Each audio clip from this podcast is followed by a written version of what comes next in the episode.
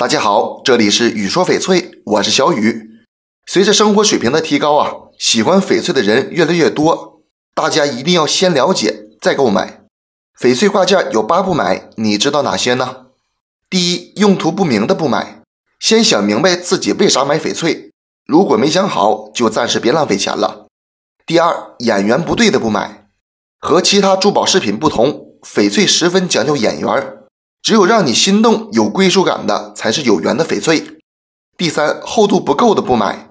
虽然翡翠有很高的韧度，但是太薄的也很容易破损断裂，所以在挑选镶嵌式的挂件时，一定要开盖检查翡翠。第四，真假难辨的不买。现在翡翠的造假手段越来越多，捡漏的情况已经很少见了。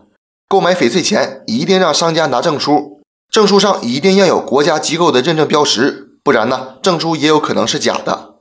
第五，色鞋的不买，颜色对挂件来说也很重要，因为挂件体积小，颜色就更显眼。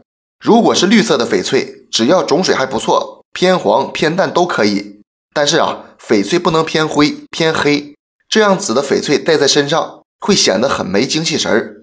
第六，杂质太多的不买，看翡翠脏不脏，就要对着光源看里面，如果有太多白棉黑点儿。就别入手了。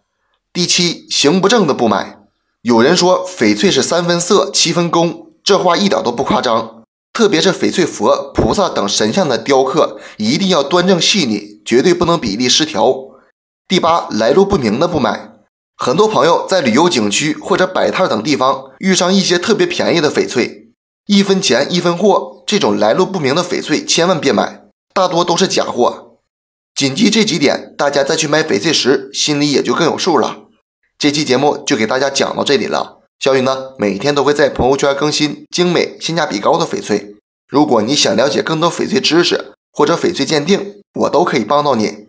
通过主页就可以找到我，点关注不迷路。那咱们就下一期再见了。